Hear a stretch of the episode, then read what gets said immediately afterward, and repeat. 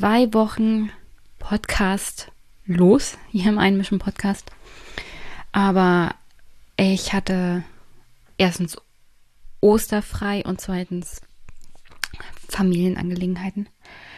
Nicht so schöne Sachen, aber das Leben ist halt manchmal ein bisschen schwierig. Nichtsdestotrotz, ich bin zurück heute mit einer Folge mit Maurice Höfgen zur Modern Monetary Theory und seinem Buch. Wir sprechen auch über die Linke und den letzten Bundesparteitag. Das Gespräch ist eine Weile her, aber wie ihr mitbekommen habt, die Pause hat die Veröffentlichungsplanung etwas durcheinander gebracht. Ich hoffe, ihr verzeiht das.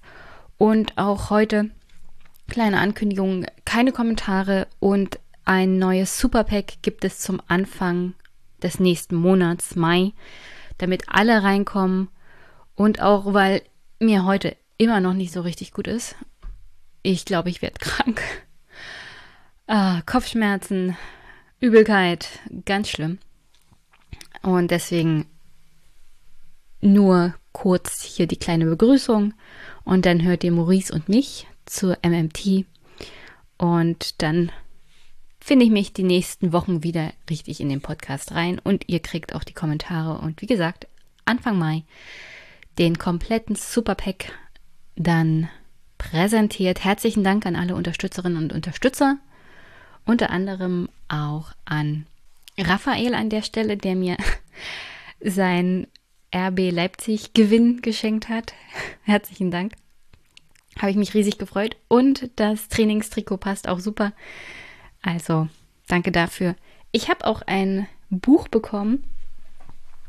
Jetzt mache ich doch ein bisschen äh, Superpack-Unterstützer-Dank, aber darüber habe ich mich auch super gefreut. Und zwar kam das von Uwe. Und zwar ist es das Buch Steueroasen, wo der Wohlstand der Nationen versteckt wird von Gabriel Zuckman passt ganz gut zu den aktuellen Entwicklungen in den USA, die ja eine internationale Mindestbesteuerung von Unternehmen jetzt auf den Weg bringen wollen. Auch diese Themen liegen alle noch auf Vorlage. Mal sehen, was es noch in diesem Podcast schafft.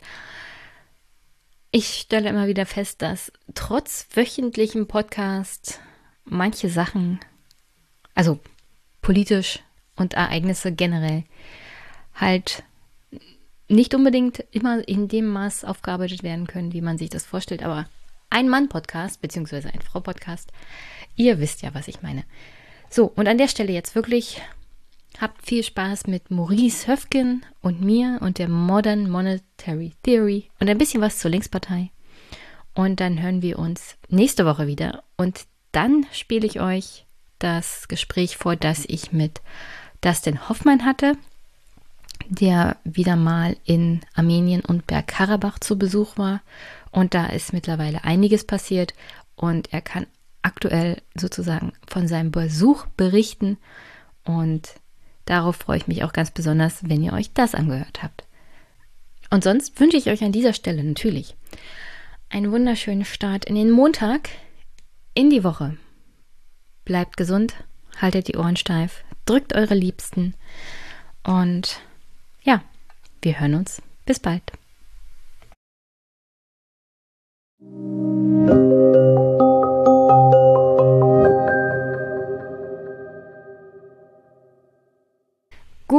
Guten Morgen, liebe Hörerinnen und Hörer.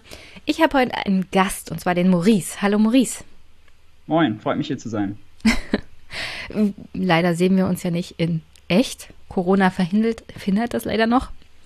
Sonst hätten wir uns gerne bei, na okay, heute ist vielleicht nicht so schönes Wetter, aber bei schönerem Wetter in Berlin irgendwo hinsetzen können im Freien und da podcasten können. Aber Corona macht einfach alles zur Nichte, um es nett auszudrücken. Aber zum Glück gibt es ja die moderne Technik und ich habe auch Netz im fernen, fernen Brandenburg. Und deswegen freue ich mich, dass du heute hier bist. Und stell dich mal kurz vor, bevor wir loslegen. Das mache ich gerne. Also, Maurice Höfgen, ich bin 25 Jahre alt, wohne jetzt in Berlin, bin derzeit als wissenschaftlicher Mitarbeiter für Finanzpolitik bei Fabio De Masi tätig. Ich habe ein Buch geschrieben mit dem Titel Mythos Geldknappheit, Modern Monetary Theory oder warum es am Geld nicht scheitern muss. Bin qua Ausbildung Betriebswirt, also BWL studiert und Volkswirt, dann noch VWL hinten dran gehangen. Und wahrscheinlich werde ich äh, als Vertreter der eben genannten MMT, Modern Monetary Theory, gesehen. Ich glaube, das sind so die Hauptcharakteristika, die mich derzeit so beschreiben. Hm. Also ich habe dich eingeladen, damit wir heute über dein Buch sprechen, Mythos Geldknappheit, Modern Monetary Theory oder warum es am Geld nicht scheitern muss, erschienen im Schäfer-Pöschel Verlag.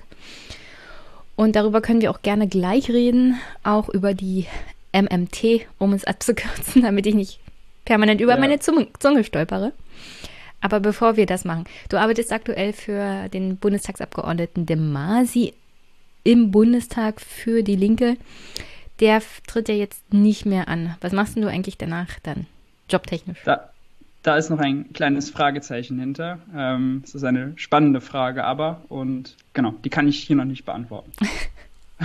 aber ebenso wie mein Chef, der hat ja auch noch ein Fragezeichen.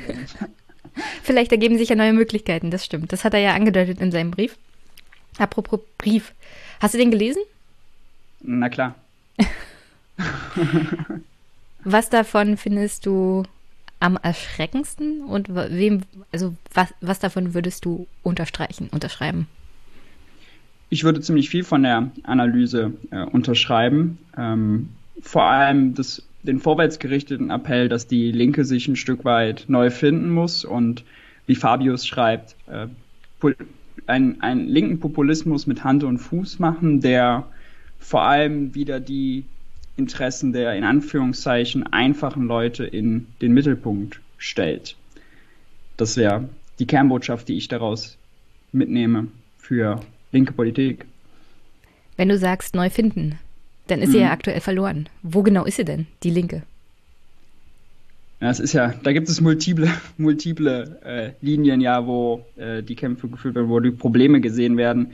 Ich glaube, ein zentrales Problem ist so ein bisschen die Frage, welche welche, welche Zielgruppe man ansprechen will und welche man de facto schafft anzusprechen. Und da haben ja jetzt die Landtagswahlen im, im Westen mal wieder gezeigt, dass man es schafft, bei Angestellten, bei Arbeitern und so weiter nicht zu landen, dass man es nicht schafft, Protest- oder Nichtwähler anzusprechen. Und das ist, glaube ich, für eine Partei, die aus der Tradition der Arbeiterbewegung kommt, eben ein Alarmsignal, dass sie das wieder stärker in den, in den Mittelpunkt stellen muss. Hm. Ich habe hier ein paar Zahlen von der Landtagswahl in Bavü und in Rheinland-Pfalz. Mhm. Also erstmal, die Linke kommt nicht gut weg. Das stimmt, das hat es ja schon angedeutet. In Bavü, Bavü sind sie auf 3,6 Prozent gekommen. Das ist immerhin ein Plus von 0,7 Prozent. In Rheinland-Pfalz auf 2,5 Prozent und das ist dann minus 0,3 Prozent. Also plus minus haben sie schon eine relativ stabile Wählerschaft, das ist halt nicht ausreichend. Erschreckend ist eher so der Stimmanteil, wenn man den vergleicht bei Arbeitern zwischen Linker und AfD. Die mhm. Linke kommt in Baden-Württemberg auf 3% bei den Arbeitern und die AfD auf 26% bei den Arbeitern.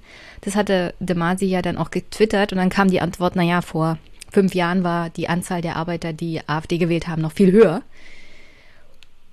Stimmt, die AfD hat aber auch massiv an Nichtwähler verloren. Und da, das passiert übrigens in Rheinland-Pfalz genauso. Und da habe ich dann auf Twitter gelesen, na Gott sei Dank sind die ganzen Nazis nicht wieder wählen gegangen. So nach dem Motto, als ob alle Nichtwähler AfD-Wähler sind automatisch und Nazis. Das Problem ist, was ich sehe, dass sich das tatsächlich so als Erzählung verfestigt, weil dann natürlich auch Nichtwähler darunter geschrieben haben, ja, kannst aber nicht alle Nichtwähler so abtun. Und dass wir aktuell im Parteien, in der Parteienlandschaft das fehlende Angebot für die Menschen haben, die sich aktuell nicht an der Wahl beteiligen. Und bei Rheinland-Pfalz und Baden-Württemberg kann man sehen, dass die Zahl der Nichtwähler tatsächlich massiv zugenommen hat in den letzten fünf Jahren dann. Und das ist auch ein extremstes Problem für die Demokratie. Also nur zu sagen, naja, die AfD-Wähler gehen ja nicht mehr wählen, also ist das gut für die Demokratie, würde ich jetzt so erstmal nicht unterschreiben, weil eine Fehlzahl von Wählerinnen und Wählern um die 35 bis 36 Prozent halt sich dem demokratischen Prozess komplett verweigert haben. Ja, ähm, teile ich absolut. Ähm, das deckt sich bei mir. Es gab jetzt zuletzt auch Kommunalwahlen in NRW und auch da hat die Linke wieder mal eine Wahlniederlage eingefahren und auch da ist der Ausdruck gefallen, das passt jetzt zu dem, was du gesagt hast, man hat sich in gewisser Weise äh, gesund geschrumpft, weil man dann annimmt, dass Leute, ähm, die nicht wählen gegangen sind oder auch dann weniger die Linke gewählt haben, irgendwo anders hingewandert sind. Und ich finde es sehr problematisch, Nichtwähler gleich in die rechte äh, Ecke zu stellen. Ähm, vor allem vor dem Hintergrund, dass die AfD ja auch offensichtlich keine Partei der kleinen Leute ist. Also das, das zeigt sie ja eigentlich, äh, vor allem wenn man ihre Anträge im Bundestag und ihr Wirken im Bundestag verfolgt, was, was mir dann sehr nahe liegt, ähm, dass sie das eben nicht ist. Weil Fabio sagt das immer so lustig, kommt der, äh, der an den AfD-Lern kommen die Schweizer Franken aus den Ohren raus. Und also das ist eigentlich umso problematischer und nein, das verstärkt eigentlich das Alarmsignal, warum denn trotzdem die sie es schafft, mit äh, ganz oberflächlichen Plattitüden ähm, die Leute abzuholen und warum wir es als Linke nicht schaffen. Ja. Ihr hattet ja gerade Parteitag von den Linken und die neuen Vorsitzenden sind Susanne Henning-Welzow und Janine Wissler. Du bist ja auch angetreten für den Parteivorstand. Mhm. Wie ist denn deine Kandidatur angekommen? Also ich bin für den erweiterten Vorstand ja angetreten, aber ja, nicht ich Parteivorstand. Oder, ja, nur um das vielleicht für die für die Hörer klarzustellen. Ja, also meine Part meine Kandidatur, ähm, die ja nicht erfolgreich war, ich war bei meinem ersten Wahlgang Platz 23 und 17 sind reingekommen, also es hat ein bisschen was gefehlt, ähm, ist trotzdem für mich ein positives Erlebnis gewesen. Ich habe sehr viel Zuspruch bekommen. Ähm, dass es mit meinen 25 Jahren da jetzt nicht geklappt hat, ist kein, keine, keine Schande. Es ist meine erste Wahl gewesen. Ich war äh, nicht zu tief im Funktionärs- und Delegiertengeschacher mit drin, ähm, was mir auch gar nicht so nahe liegt, als jemand, der sich ja explizit dann auch also ein inhaltliches Angebot gemacht hat, nämlich lasst uns mehr um Wirtschaft und Finanzen kümmern. Ähm, das ist unter den gegebenen Verhältnissen gut angekommen und deswegen ist es für mich positiv, wenngleich ich es schade finde, dass die Themen Wirtschaft und Finanzen so schwach besetzt sind in einem Parteivorstand, der 44 Leute zählt. Und genau, auch das ist natürlich ein Problem, was sich über alle Parteiinstitutionen und Ebenen durchzieht, vom Bundestag bis, ähm, bis runter, dass wir die Themen zu wenig und zu schwach bespielen. Hm. Die von uns beiden gerade angesprochenen Probleme, was die Richtung der Partei angeht und was die Ansprache von Wählerinnen und Wählern angeht, war das mhm. Thema auf dem Parteitag? Also jetzt nicht bei den Reden auf der Bühne, sondern hauptsächlich in Hintergrundgesprächen. Macht man sich da Sorgen im Großen und Ganzen in der Breite der Partei? Also ich glaube, man, man macht sich Sorgen, aber es war eher das Gefühl, wir brauchen einen harmonischen Parteitag und wir müssen den Laden irgendwie zusammenhalten als schonungslose Analyse was wahrscheinlich auch daran lag, dass es eben ein digitaler Parteitag war, nicht so viel Zeit für Diskussionen und die Diskussion auf sowas ja immer auch recht chaotisch ist, wenn dann so eine Generaldebatte da geführt wird, dann kommt jeder und wirft seine 50 Cent da rein, aber die hängen nicht miteinander zusammen. Und ich glaube, dass wir die Diskussion viel stärker äh, führen müssen. Aber es ist ja so ein, ja so ein schwelender Konflikt in der Partei, der für mich immer noch ungelöst ist und mhm. ähm, ja. Also ich habe auf deine mal zu antworten, äh, nein, ich habe nicht das Gefühl, dass das ausreichend thematisiert, diskutiert und dass wir hier die richtigen Analysen haben. Ich kann nur sagen, wenn ich zum Beispiel mit dem näheren Familienumfeld rede, die sind stark traurig, dass die Linke Sarah Wagenknecht im Großen und Ganzen verloren hat. Ja, ich meine, es gibt viele Leute, die sagen, äh, Sarah Wagenknecht finden wir super. Sie ist ja teilweise in Umfragen die dritt- und viertbeliebteste Politikerin, wenn man äh, bundesweit. Ähm, aber die Linke vermag es derzeit nicht, sie äh, einzubinden, was bestimmt auch an beiden Seiten liegt. Ich will gar nicht sozusagen die. Ja, sie ist eine polarisierende Person, muss man so sagen. Muss man auf jeden Fall so sagen. Und ich würde auch nicht alles unterschreiben, was, ähm, was, was Sarah ähm, sagt. Aber man muss hier anerkennen, dass sie vor allem soziale Frage sehr populär äh, in Deutschland bespielt und dass die Leute sie dafür ähm, auch wertschätzen. Und ich glaube, das ist, was der Linken gut täte wenn das stärker gemacht würde. Für wen macht die Linke eigentlich Politik aktuell? Das geht ja so ein bisschen auf die Kernfrage zurück. Ähm, und so ein bisschen, glaube ich, diesen Grundkonflikt, will man eine linkere SPD sein, so aus Agenda 2010 Zeiten und so weiter noch, oder ähm, will man sozusagen ähm, ein, ein, ganz neues Spektrum, will man vor allem in Anführungszeichen Randgruppen, Minderheiten äh, bündeln als Partei und denen quasi ein politisches Zuhause geben. Ich weiß nicht, ob sich das notwendigerweise ähm, widerspricht. Äh, eben in der Art und Weise, wie kommuniziert und Politik gemacht wird, derzeit aber schon, weil natürlich, wenn man eine linke SPD sein will, ist das sehr populärer mit Mehrheitsanspruch und der ist in der Kommunikation, kommt es nicht immer ganz so an, als würde man tatsächlich Mehrheiten gewinnen wollen, sondern mehr als würde man, ähm, was inhaltlich richtig ist, natürlich jede Form von Diskriminierung und Minderheitenschutz und so weiter betreiben, aber da wird häufig sozusagen das Trennende über das Gemeinsame gestellt. Es gibt ja sehr viele äh, inhaltliche Schnittmengen, was ähm, dann zum Beispiel jemand, der einen schlecht bezahlten Job oder der arbeitslos ist, gebrauchen könnte und was zum Beispiel eine vom Arbeitsmarkt ausgegrenzte Frau mit migrantischem Hintergrund bräuchte. Also da gibt es große Schnittmengen, aber es wird sozusagen rein aufs Etikett reduziert, häufig auf die Identität und dann passen beide eben nicht mehr zusammen. Also obwohl es eine große Schnittmenge gibt, wird die eben nicht ähm, nach vorne gestellt. Die Frage läuft ja so ein bisschen darauf hinaus, warum die Linke eigentlich momentan sehr, naja, wie soll ich das sagen? Ich habe das Gefühl, sie ist sehr gefesselt von ihrem internen Streit. Sie weiß nicht ganz genau, wo sie hin soll. Und das ist ja in der aktuellen Krise umso dramatischer für die Partei Die Linke, weil wir haben auf der einen Seite eine Union, die aktuell von Krise zu Krise stolpert. Wir haben eine SPD mit einem Finanzminister, der sowohl Vizekanzler als auch Finanzminister ist und SPD-Spitzenkandidat, aber eigentlich Wirecard-Skandal und Cum-Ex-Skandal an der Backe hat. Und wir müssen uns der Frage stellen, die Kosten der Corona-Krise, wer bezahlt die, wo soll es hingehen und die Klimakrise. Und gleichzeitig haben wir eine linke Partei, die praktisch nicht existent ist, wenn es um diese Fragen geht, also die ich nicht akut wahrnehme in dieser, also während des ganzen letzten Jahres habe ich wirklich nichts wahrgenommen, was mir so im Kopf geblieben ist, was die Linke als Oppositionspartei großartig kritisiert hätte. Also teilweise ist mir die SPD da mit Gegenrede gegen die Union mehr aufgefallen als die linke Partei. Und das ist schon tragisch.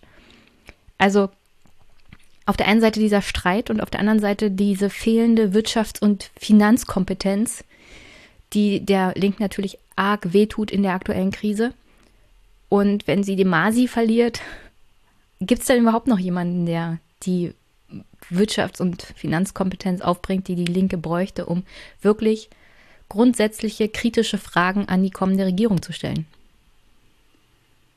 Na, das wird sich noch zeigen. Ich glaube schon, dass wir ähm, auch da, dahingehend Leute in der Partei haben. Ähm, nur werden Listen und Direktkandidaturen fallen natürlich nicht auf die Person, wo es dann, äh, wo man dann nachher ein rundes inhaltliches Profil hat, sondern diejenigen, die ähm, eben seit Jahren sich da stark engagieren, ähm, sehr gut mit funktionierenden Delegierten verbunden sind, etc. pp. Und für eine große Partei ist das wahrscheinlich nicht so ein Problem, weil sie dann ziemlich viele Leute drin hat. Aber für eine Partei, die dann 50 oder 60 Abgeordnete nur hat, ist es natürlich dann umso äh, wahrscheinlicher, dass einige Bereiche stark, stark unterrepräsentiert werden und Wirtschaft und Finanzen zählen dazu. Ich habe auch das Gefühl, also ja, ich glaube, der, der Linken würde es gut daran tun, wenn man diese Schwächen erkennt, sowohl bildungsmäßig parteiintern da Gas zu geben, aber auch Leute, die genau diese Themen bespielen, vielleicht auch ähm, strategisch zu fördern. Also wir haben ja in anderen Bereichen totalen Überschuss an Personen, die sozusagen Generalisten sind und alles auf die Schnelle machen können. Und Wirtschaft und Finanzen, da muss man sich eben ein bisschen reinknien schon mal, um auch vernünftige Positionen und Forderungen da zu finden. Und es reicht auch nicht, wenn man sagen kann, okay, wir wollen jetzt die, eine Vermögensabgabe, weil die Reichen sollen mal die Krise bezahlen. Ähm, das ist sozusagen, das kann jeder sagen, wenn das mal auf, also es ist, das, dafür braucht man keinen Wirtschafts- und Finanzhintergrund. ähm, häufig wird es dann auch ungünstig kommuniziert mit dem Subtext, der Staat hat nicht sein eigenes Geld und wir brauchen das Geld der Reichen und wir sind abhängig von denen und wenn das jetzt nicht passiert, dann geht dem Staat das Geld für andere Sachen aus. Also es werden auch dann da wieder kommunikative Fehler gemacht. Long story short, ähm, ja, also es ist ein großes Fragezeichen und Fabio hinterlässt aus meiner Sicht, auch aus einfach der Sicht aus jemand, der Wirtschaft und Finanzen äh, als wichtiges Thema sieht, eine große Lücke. Definitiv. Wäre denn die MMT eine entsprechende Antwort auf die Finanz- und Wirtschaftsfragen unserer Zeit, vor allem jetzt im Hinblick auf die Corona-Krise, aber auch auf die Umweltkrise, die uns ja bevorsteht, was wir da als an finanziellen Mitteln aufbringen müssen? Ja, also ich begreife die MMT als analytische Linse oder wie eine Brille vielleicht, durch die man eben die Wirtschaft und das Geldsystem anders versteht. Und dadurch kommen dann Vorschläge, Reformvorschläge auf den Tisch, die durch andere Denkschulen, ähm, die, die, wenn man die Welt durch andere Denkschulen sieht, eben verborgen bleiben. Und ähm, das hilft uns auf jeden Fall und es hilft uns auch. Vielleicht, ich hatte zuletzt, äh, letzte Woche war es, glaube ich, ein Video veröffentlicht auf meinem YouTube-Kanal Geld für die Welt, wo es darum geht. Packe ähm, ich in die Shownotes. Ja, Linke, wir müssen über Steuern reden, dass häufig eben, wenn man versteht, dass Steuern nicht nur Einnahmen sind, sondern auch andere Funktionen Greif mal nicht haben. voraus, zu dem Thema Steuern komme ich selber noch. Das okay, nimmt heute sicherlich einen größeren Raum ein aufgrund meiner beruflichen Tätigkeit. Ah, okay, okay. Will nur sagen, dass wir hier andere Prioritäten dann setzen können und äh, auch einige strategische Fehler vielleicht umgehen können, weil wir uns manchmal das Leben schwerer machen, als es tatsächlich ist. Kannst du in groben Zügen erklären, was denn die MMT überhaupt ist? Und ja. wo kommt sie her? Also wie bist du zum Beispiel darüber gestolpert? Ja, also die MMT ist wenn man will, ein Handbuch oder eine Anleitung für das Geldsystem, so wie es heute funktioniert. Und die Kernaussage ist, dass ein Staat mit eigener Währung ähm, immer die finanziellen Mittel hat, um alles zu bezahlen, was er bezahlen will. Und dass er anders funktioniert als zum Beispiel Währungsnutzer wie du und ich. Wir müssen erst Einkommen generieren, zum Beispiel indem wir arbeiten gehen oder Kredite aufnehmen, um das dann ausgeben zu können. Aber ein Währungsherausgeber, also ein Staat, der muss eben notwendigerweise, logischerweise ein Geld erst ausgeben und dann zieht er es über Steuern wieder ein. Also ausgeben kommt vor einnehmen. Und daraus folgt eine ganze Menge, dass er nämlich, wie gesagt, keine finanziellen Grenzen hat. Und die wirklich wichtigen Fragen sind dann nicht, wie groß ist das Staatsdefizit? Wie hoch sind die Staatsschulden? Können wir uns das leisten? Die Fragen sind alle vom Tisch sondern die neuen wichtigen Fragen sind dann, haben wir die notwendigen Ressourcen, zum Beispiel Arbeitskraft, Technologie, Rohstoffe, um Projekt XY zu äh, vollenden? Wie hoch ist der Auslastungsgrad der Wirtschaft? Gibt es noch genügend Leute, die in der Lage sind, eine Schul Schule zu bauen, die wir anstellen können, um die Schule ähm, am Ort XY jetzt wirklich zu bauen? Also man, man nimmt quasi diese reinen Finanzierungsfrage vom Tisch und kümmert sich dann eigentlich um die viel spannenderen und komplexeren Fragen. Welche Ressourcen brauchen wir, wie, wo und wie können wir sie da mobilisieren? Also das ist vielleicht eine so eine, so eine Kernaussage. Und deshalb haben dann zum Beispiel auch Steuern oder Zinsen oder andere wirtschaftspolitische Hebel haben ganz andere Funktionen aus Sicht der MMT als aus Mainstream oder konservativer und teils auch einfach äh, keynesianischer Sicht. Was war eigentlich mit den ganzen Bilanzen in deinem Buch? Ich, ich, habe dein Buch gerne gelesen, aber ich hatte Horrorszenarien aufgrund meiner Ausbildung noch im Kopf, was Bilanzen angeht. Ja, ja.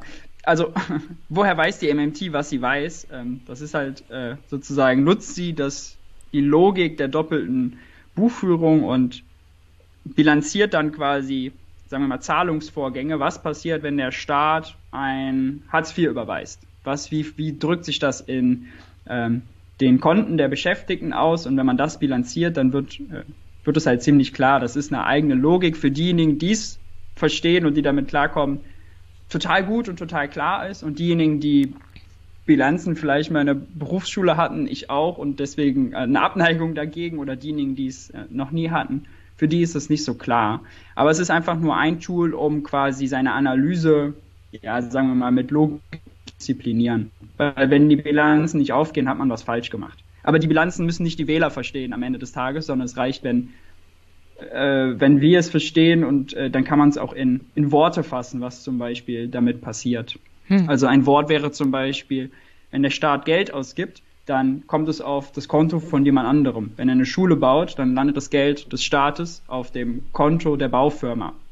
Und wenn der Staat in einem Jahr mehr Geld ausgegeben hat, als er eingenommen hat, dann hat er Schulden gemacht und die Staatsschulden liegen auf den Bankkonten derjenigen, die er eben bezahlt hat. Also das kann man in recht einfache Sätze nachher zusammenfassen. Und äh, deswegen würde ich das mit den Bilanzen jetzt auch nicht so hochhängen. ja, aber für welchen Bereich nutzt die MMT diese doppelte Buchführung denn, um ihre Theorie zu bestätigen? Weil Bilanzen, da hast du ja noch das Problem der Abschreibung von Gütern, dem, die dem Staat ja auch gehören. Und ich weiß ganz genau, in Kommunen gibt es immer wieder Probleme, weil alles das, was an Wert da ist, nach einer ganzen Weile abgeschrieben ist und da gibt es kein Plus-Minus, sondern du musst was Neues schaffen, um ehrlich zu sein, um überhaupt weiterhin Waren zu haben. Das ist ein bisschen kompliziert für jemanden, der sich mit doppelter Buchführung nicht intensiv beschäftigen musste, aber das ist. Also, wie reagiert die MMT auf diese Probleme, wenn du schon die doppelte Buchführung benutzt? Na, uns geht es ja erstmal darum, das Geldsystem zu verstehen und die Zahlungsströme quasi in eine Logik äh, zu bringen. Eine Logik, die halt anerkannt ist, weil man in der ganzen äh, Businesswelt halt mit Bilanzen arbeitet. Ähm, und auch in der äh, VWL eben. Und es geht jetzt nicht darum, die, also man kann die ganze Welt natürlich in Bilanzen ausdrücken, aber ähm, wie eben gesagt, da ist dann eben noch keine Politik dabei. Und natürlich ist das also das ist eine Abschreibung auf Kapitalstock in Kommunen, die übrigens seit 20 Jahren ähm, an, Wert, an, an Infrastrukturwert verlieren. Also es wird immer, es wird mehr abgeschrieben, als neu investiert wird. Ja, was das Problem der Kommunen natürlich ist. Weil sie jetzt permanent genau. im Minus sind, weil sie kein genau. Gegengewicht mehr in der Bilanz haben. Aber wir schweifen ab. Ja, wir schweifen ein bisschen ab. Aber es ist äh, ein Bilanzproblem, was, also, ja, es ist, äh, es ist kein analytisches Problem der MMT, es ist vollständig integrierbar und äh, Folge politischer Fehlentscheidungen, dass die Kommunen ja, so viel Aderlass haben. Ich habe ja Hörerfragen hier, drei Seiten. Und eine sollte ich mal zum Einstieg nehmen. Dann kommen wir zu dem Thema, das mir eigentlich ähm, bei der MMT auch wichtig ist. Mhm. Thorsten hat nämlich gefragt, ich hätte eine gute Einstiegsfrage. Ist ihm, also dir, Mhm. Klar, dass du, liebe Jenny, deinen Job los wärst, wenn wir die Möglichkeit der MMT voll ausschöpfen würden. In Klammern Anmerkung, Steuern zur Finanzierung von Staatsausgaben wären hinfällig. Jetzt kannst du mir gleich alles zum Thema Steuern erklären, aber ich möchte an der Stelle sagen, ich habe keine Angst, meinen Job zu verlieren, selbst wenn die MMT umgesetzt wird, weil ich ganz genau weiß, dass Steuern nicht alleine zur Staatsfinanzierung da sind, sondern im ersten sind Steuern hauptsächlich eine Frage von Lenkung, was das Verhalten der Bürgerinnen und Bürger angeht. Und immer als zweites auch argumentativ natürlich Finanzierungssachen darstellen. Ja. Jetzt darfst du. Okay, also in aller Kürze. Ähm, für einen Währungsherausgeber sind Steuern nicht zur Finanzierung wichtig. Sie haben aber ganz viele andere wichtige Funktionen. Sie können, sie sind zum einen, wie du sagst, äh, lenken das Verhalten der Konsumenten. Wenn dann Zigaretten durch eine Zigarettensteuer teuer werden, dann fragen sie tendenziell weniger Zigaretten nach. Sie sind wichtig, um die Verteilung zu korrigieren, also Stichwort Ungleichheit. Sie sind vor allem wichtig, um die Konjunktur zu steuern. Das bedeutet, wenn man Steuern erhöht, haben die Leute weniger Geld im Geldbeutel, können weniger ausgeben und damit kann man ein Überhitzen der Wirtschaft vermeiden. Und sie sind, und das ist jetzt ähm, auch so ein äh, vielleicht eher akademisches MMT-Thema, vor allem wichtig, um die Akzeptanz einer Währung sicherzustellen. Jetzt ist es aber so, dass jetzt zum Beispiel Kommunen keine Währungsherausgeber sind. Sie sind Währungsnutzer.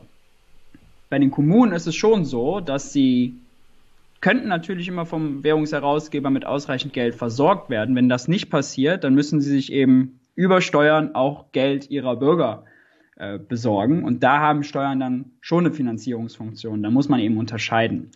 Aber deswegen wäre die Antwort auf die Frage, dass du deinen Job natürlich nicht los wärst, sondern äh, ähm, Steuern immer erhoben werden, werden auch unter einem Regime, was vollständig die MMT-Analyse als Grundlage nimmt. Ähm, nur halt vielleicht andere Steuern.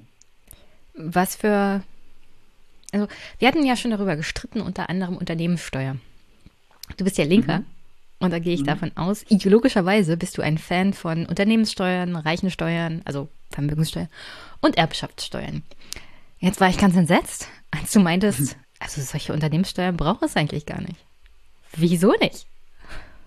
Na, ich, ich sage eigentlich nicht, also genau, es braucht die nicht, weil wir immer im Steuersystem auch andere Lösungen finden können. Und ich wäre in dem gegenwärtigen System, was wir in Deutschland haben, natürlich auch dafür, die Unternehmenssteuer zu erhöhen. Aber wenn ich sozusagen das Steuersystem selber komplett neu schreiben würde, dann würde ich eben erkennen, dass eine Unternehmenssteuer eine sehr ineffiziente Steuer ist. Sie braucht total viele Leute, die die Steuer umsetzen, erheben, nachverfolgen etc. Also sie verbraucht total viele reale Ressourcen und sie ist halt ein Anreiz für Korruption, Firmen umgehen sie aktiv ähm, und das ist vielleicht noch der entscheidendste Punkt, sie wirkt nicht so progressiv, wie wir wollen. Also es, es ist schwierig zu erheben, in welchem Maß das passiert, aber Unternehmen behandeln die Steuer eben als etwas, was deren Gewinne reduziert. Und das wollen sie möglichst vermeiden, weil sie wollen ihre Gewinne ähm, maximieren. Und deswegen wird eine Steuer häufig auch ähm, weitergegeben, entweder in Form von höheren Konsumentenpreisen, in Form von niedrigeren Löhnen oder in Form von niedrigeren Dividenden. Zu welchem Teil das jeweils passiert, ist äh, abhängig von vielen Faktoren. Will aber nur sagen, die Unternehmenssteuer ist nicht so progressiv, so nach dem Motto, ja, nur die reichen Unternehmensbesitzer bezahlen die, sondern sie wird auch weitergegeben und dann, wenn sie auf Konsumentenpreise umgelegt wird, ist sie eben regressiv, weil dann zahlt es vor allem derjenige, der äh, weniger Geld auf dem Konto hat und das sein ganzes Geld für Konsum ausgeben muss. Und den trifft es natürlich härter als jemanden, der mehr Geld im Geldbeutel hat. Mhm. Das ist ja genauso bei der Mehrwertsteuer, aber meine Frage wäre ja, bei welcher ja. Steuer wäre das dann nicht so? Naja, zum Beispiel bei einer progressiven Einkommenssteuer ähm, stellt man ja sicher, wo es auch deutlich weniger Umgehungsmöglichkeiten gibt als bei einer Unternehmenssteuer, ähm, kann man schon sicherstellen, dass derjenige, der mehr hat, auch relativ mehr bezahlt. Also, du kennst das Einkommenssteuergesetz nicht. Gut, aber würdest du nicht sagen, dass die äh, Umgehungsmöglichkeiten einer juristischen Person, eine, sagen wir mal jetzt einer äh, AG oder so, äh, deutlich größer sind als die einer Einzelperson? Natürlich. Das liegt daran, wie das Gesetz natürlich gestaltet ist. Klar. Es gibt viel mehr Möglichkeiten der verschiedensten, auch privatrechtlichen Kombinationen mit KG und KKG und Auslandssitzen etc. pp. Das ja. macht es für juristische Personen leichter, die verschiedenen Schlupflöcher zu nutzen, aber auch Privatpersonen haben eine Vielzahl an Möglichkeiten, das Einkommensteuergesetz zu nutzen. Um klar, klar, klar. Zu sparen, sagen wir es mal, Steuern zu sparen. Auf jeden Fall, aber da, wo wir sozusagen im großen Maße sehen, also wenn dann Apple in Deutschland 0,005% Steuern zahlt, äh, das ist eben das Indiz oder dafür. schon oder sogar bei der Umsatzsteuer plus macht. Ja, ja, genau, oder sowas.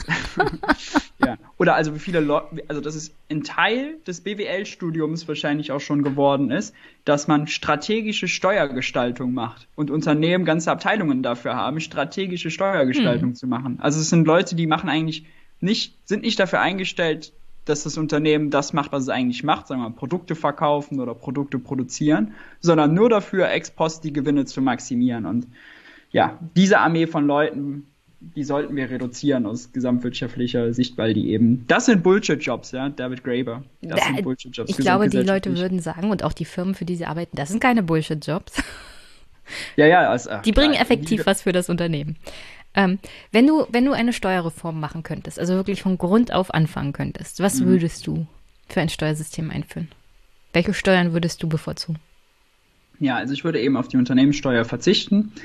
Ich würde ähm, eine sehr progressive Einkommenssteuer befürworten. Ich würde auf Mehrwertsteuern äh, verzichten. Das würde dann wahrscheinlich, würde ich die höchstens als eine Steuer verwenden, um gewissen Konsum zu lenken, also dann mehr nur schädliche Produkte sozusagen, sagen wir aus ökologischen äh, Gesichtspunkten oder aus gesundheitlichen Gesichtspunkten zu besteuern. Also das wäre dann sowas wie eine Zigarettensteuer zum Beispiel, die wir heute haben. Die finde ich weiterhin sinnvoll. Oder ich, eine hohe ähm, Alkoholsteuer, wie zum Beispiel in Norwegen. Genau. Sowas, genau. Ähm, ich finde vor allem sinnvoll, ähm, Immobilien zu besteuern und da auch progressiv zu besteuern, dass derjenige, der mehr besitzt, eben auch einen relativ höheren Steuersatz zahlt. Ja, das wären so, also und halt so Einzel, das Steuersystem ist ja verrückt, wir haben ja so viele Einzelsteuern auch, äh, Schaumweinsteuer und keine Ahnung was. Also das würde ich auf jeden Fall alles, äh, alles halt reduzieren. Ähm, also du finde, willst nicht mehr schon, die kaiserliche Marine fördern, ja? Genau, ja, ja. Und ich finde, aus, aus linker Sicht äh, gibt es schon ein Argument auch gegen Bürokratie und gegen unsinnige Steuern. Also wir brauchen jetzt sozusagen, müssen das nicht künstlich groß halten, damit da künstlich Leute Jobs haben. Wenn wir eben die MMT verstehen und wissen, wir können auch aktiv in anderen Bereichen sinnvollere Jobs schaffen. Also das sollte kein Argument dagegen sein. Ja, aber das Problem ist natürlich, wenn man jeder Steuer festhält, weil sie Einnahmen bringt, und äh, man die Einnahmen für gute Sachen nutzen will, dann ist man natürlich in einem System, wo man denkt, ah, okay, nee, das Steuersystem müssen wir möglichst so, äh, so, so, so lassen und so behalten, wie es ist.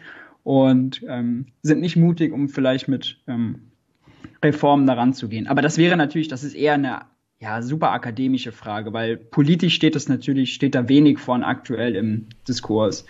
Ähm, ich finde, man hätte jetzt die Chance nutzen können mit der Mehrwertsteuersenkung ähm, da vielleicht mehr Druck zu machen, ähm, um die weiter niedrig zu halten, weil eine Mehrwertsteuer ist vor allem eine, die ähm, ärmere Leute stärker belastet. Ähm, da hätte man sozusagen was machen können. Und grundsätzlich ein bisschen pragmatischer sein. Ähm, ja. Ah, und ich bin natürlich auf jeden Fall Befürworter einer Erbschaftssteuer. Das hatte ich eben noch äh, vergessen, weil das ist natürlich äh, Ungerechtigkeit, die sich manifestiert und da verfestigt und verkrustet, die wir nicht wollen. Ich hätte dazu noch ein paar Fragen, aber erstmal, wenn das Geld bei der MMT nicht von Steuern kommt, woher nimmt der Staat sein Geld? Ja, der Staat hat sein eigenes Geld. Er hat ein Monopol auf seine Währung. Es ist in der Eurozone jetzt ein bisschen komplizierter, weil da 19 Länder sich eine Währung teilen. Aber jeder Euro, den, sagen wir mal, Olaf Scholz ausgibt, der kommt von der Europäischen Zentralbank von dem Kontensystem der EZB. Man kann sich das vielleicht vorstellen wie eine Excel-Tabelle, wo dann plus zwei Millionen reingetippt wird und so entsteht das Geld des Staates. Und jede Steuer, die gezahlt wird, kann auch nur mit diesem von der EZB geschaffenen Geld bezahlt werden.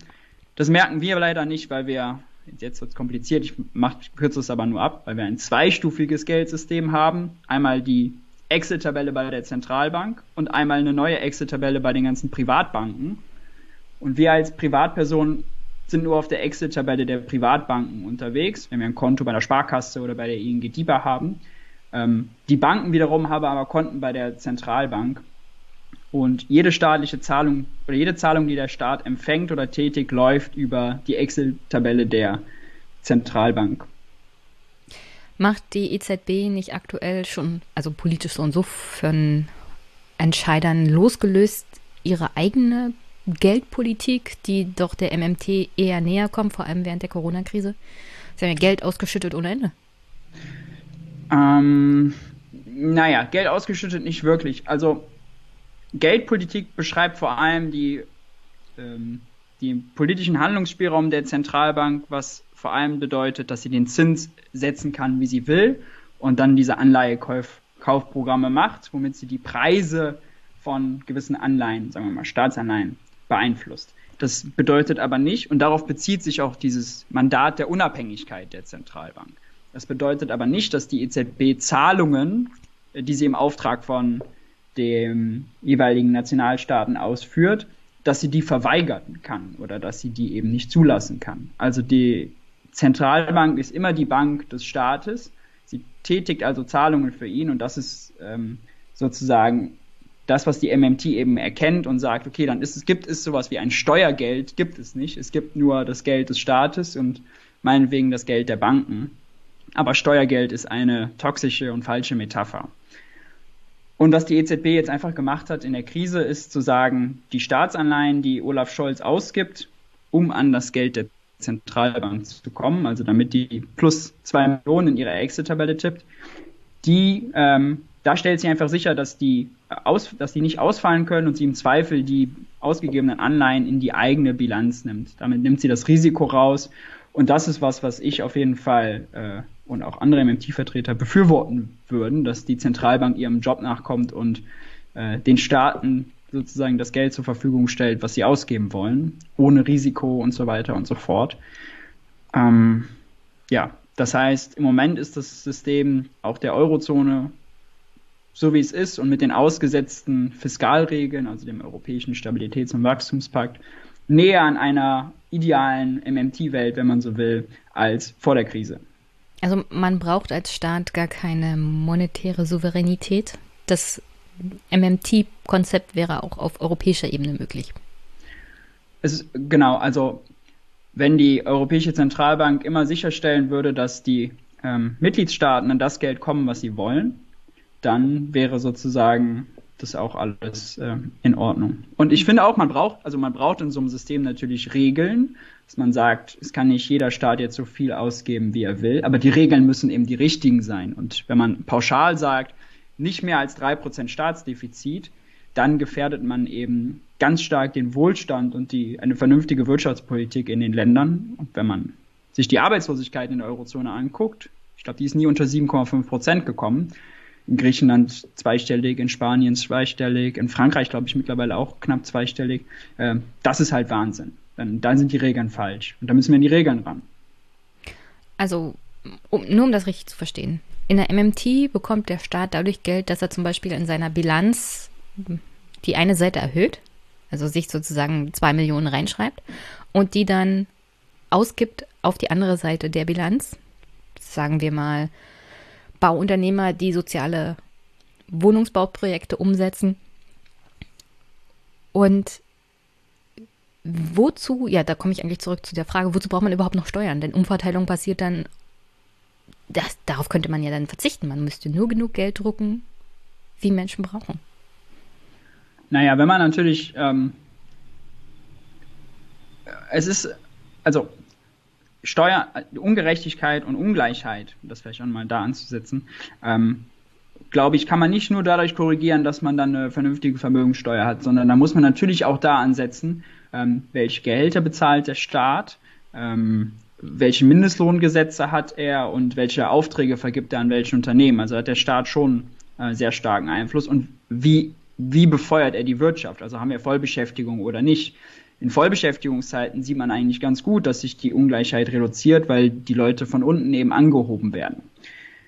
Der Staat kann natürlich, auch wenn er theoretisch unbegrenzt Geld ausgeben kann, ist das nicht immer klug, weil er natürlich damit auch, wenn er zu viel, den Leuten zu viel Kaufkraft gibt und die Leute alle losrennen und jetzt mehr konsumieren wollen, dass es natürlich ein Inflationsrisiko gibt, wenn die Wirtschaft überhitzt wird. Ähm, davon waren wir in den letzten 40 Jahren aber meilenweit entfernt, sondern die Wirtschaft wurde permanent unterausgelastet. Das bedeutet, Leute wurden arbeitslos gelassen, es wurde weniger konsumiert und produziert, als wir eigentlich hätten konsumieren können. Das heißt, wir haben unter unseren Verhältnissen gelebt. Ja. Also nochmal, also ich sehe ja Steuern hauptsächlich als Zweck für Umverteilung. Ja, also um Gerechtigkeit in einer Gesellschaft herzustellen, nimmt der Staat Steuern ein, unter anderem von Leuten, die zu viel Geld haben. Nur bei der MMT wirft ja der Staat das Geld raus an die Gesellschaft das Geld. Wie, wie geht er dann sicher, dass zum Beispiel das ganze Geld nicht bei Jeff Bezos landet? Weil das ja durch, ein, durch die ganze Wirtschaft durchgeht, sozusagen. Naja, das kann er, das kann er letztlich nicht sicherstellen. Also kann er nicht. Kann er auch heute schon nicht. Kann er bei jeder Ausgabe nicht. Wenn er die Baufirma bezahlt dafür, dass sie eine Schule baut, dann weiß er nicht, was er die Baufirma danach mit dem Geld macht. Also das ist, glaube ich, das ist jetzt kein MMT-spezifisches ähm, Ding. Aber man muss sich das vielleicht besser so vorstellen, wenn der Staat Geld ausgibt, dann erzeugt er neues Geld und wenn er Geld einnimmt über Steuern, dann vernichtet er dieses Geld. Dieses Geld ist dann weg. Und das ist auch was, was, wenn man die Bilanzen anguckt, klar wird, weil sich dann eine Verbindlichkeit reduziert. Also es ist nicht Geld, was in ein Sparschwein kommt, jetzt metaphorisch gesprochen, und dann wieder ausgegeben werden kann, sondern es ist Geld, was verbrannt wird. Es wird auf der Excel-Tabelle einfach gelöscht. Ähm, und wenn man das eben versteht, dann ist eben eine Besteuerung von Reichen sinnvoll, um deren Kaufkraft zu reduzieren, aber eben für einen Währungsherausgeber nicht nötig, um dann wieder neue Ausgaben zu tätigen. Und deswegen sollte man das auch politisch nicht miteinander verbinden. Vielleicht ist ein ganz gutes Beispiel Zero Covid. Diese ähm, Kampagne hat zum Beispiel gefordert in Punkt 5, die wollen irgendwie dann eine Corona-Solidaritätssteuer auf hohe Einkommen, hohe Vermögen, da waren noch zwei, drei andere Sachen. Also super komplizierte Steuerreformen, um dann nachher Ausgaben zu tätigen, die eben für Umsetzung von diesem Zero-Covid-Plan notwendig waren. Und unabhängig, was ich jetzt von Zero-Covid halte, ist es halt politisch ein strategischer Fehler, weil man erst sagt, man kann die Ausgaben, die notwendig sind, erst tätigen, wenn wir eine komplizierte Steuerreform durchgesetzt haben. Damit stellt man sich halt gleich ins Politische aus. Und genauso ist es, wenn man sagt, wir finanzieren den Green New Deal oder wir schieben den Green New Deal erst von der Rampe, wenn wir es schaffen, die Reichen zu besteuern. Ja, lass uns doch heute den Green New Deal umsetzen, lass uns doch heute den Leuten mehr Geld geben und morgen gehen wir dann hin und nehmen den Reichen das Geld weg. Wenn man beides verbindet, sind zwei politische Projekte, die man zu einem großen macht. Und häufig, und das finde ich eben auch bizarr, sagen dann Linke, ja, aber dann fehlt uns ja ein Argument, um die zu besteuern. Ja, also weil dieses Finanzierungsargument als starkes Argument gesehen wird. Warum haben wir seit 40 Jahren ein Steuersystem, was sich genau in die, Gegenricht in die gegensätzlich entwickelt, dass das Argument eben nicht zieht und die Steuersätze für Reiche tendenziell sinken und die Belastung auf die Ärmeren steigt? Und wenn man sich mal ehrlich macht und dann sagt, wir haben eigentlich keinen Grund, die Reichen zu besteuern, also wir finden kein gutes Argument, außer wir müssen was finanzieren, aber wir müssen eigentlich gar nichts finanzieren, also ist eigentlich ein Pseudo-Argument, ist es dann wirklich ein politisches Projekt, was so, so viel Nutzen und so viel Mehrwert hat, dass es sich lohnt, so viel Arbeit da reinzustecken, wie Linke es ja gerne machen würden. Aus meiner Sicht natürlich ja, wenn man erkennt Ungleichheit, Demokratie und so weiter. Aber selbst mit drei Prozent Vermögensteuer oder fünf Prozent rettet man natürlich nicht die Demokratie, weil die Ungleichheit immer noch so groß ist. Also, ja, das muss man sich, muss man sich einfach bewusst machen. Was nicht heißt, dass ich gegen eine Vermögensteuer bin. Im Gegenteil. Ich will nur, dass wir die richtigen Argumente haben und äh, eben nicht unter falschen Prämissen loslaufen, uns aber moralisch im Recht fühlen, aber eigentlich wirtschaftspolitischen Unsinn fabrizieren. Was mir aufgefallen ist bei der MMT ist, dass ich durchaus den Paradigmenwechsel mittragen würde, was jetzt das Denken bei der Finanz- und Haushaltspolitik angeht.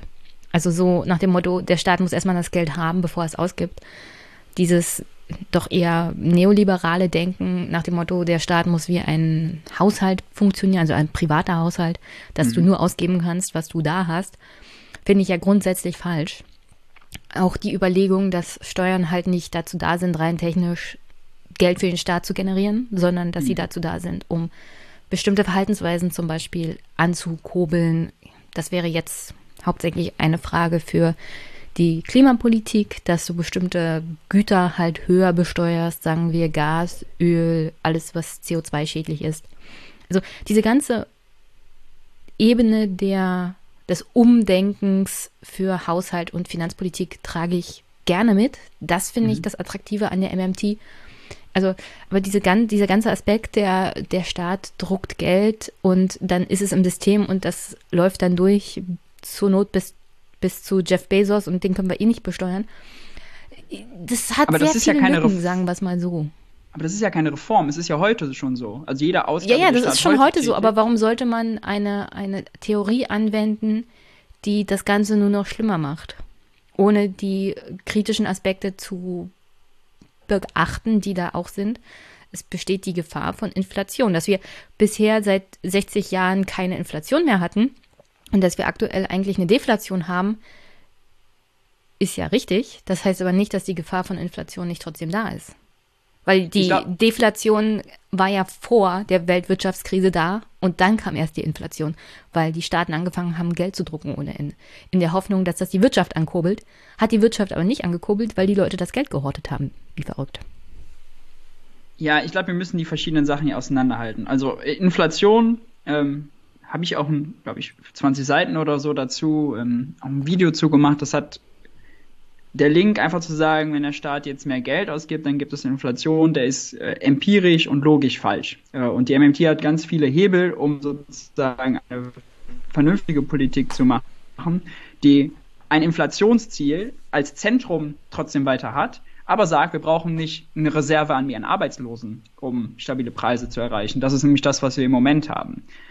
Das zweite Thema ist, warum das Geld dann, oder dass es zu verhindern, dass das Geld bei Jeff Bezos landet, ist halt dafür müssen wir halt verhindern, dass es jemanden wie Jeff Bezos gibt. Das heißt, wir müssen die Wirtschaft äh, umstrukturieren. Das geht natürlich auch über den staatlichen Einfluss, also wen bezahlt er, wem gibt er Aufträge, aber auch über Gesetze. Wollen wir, dass es solche großen äh, marktmächtigen Player gibt, ja oder nein und unter welchen Bedingungen? Aber das sind Fragen, die sind losgelöst davon, ähm, wie viel Geld gibt der Staat aus. Ich finde, wir haben häufig die Angewohnheit zu sagen, ähm, der Staat soll nicht mehr Geld ausgeben oder nur unter den Bedingungen, wenn XYZ erfüllt ist.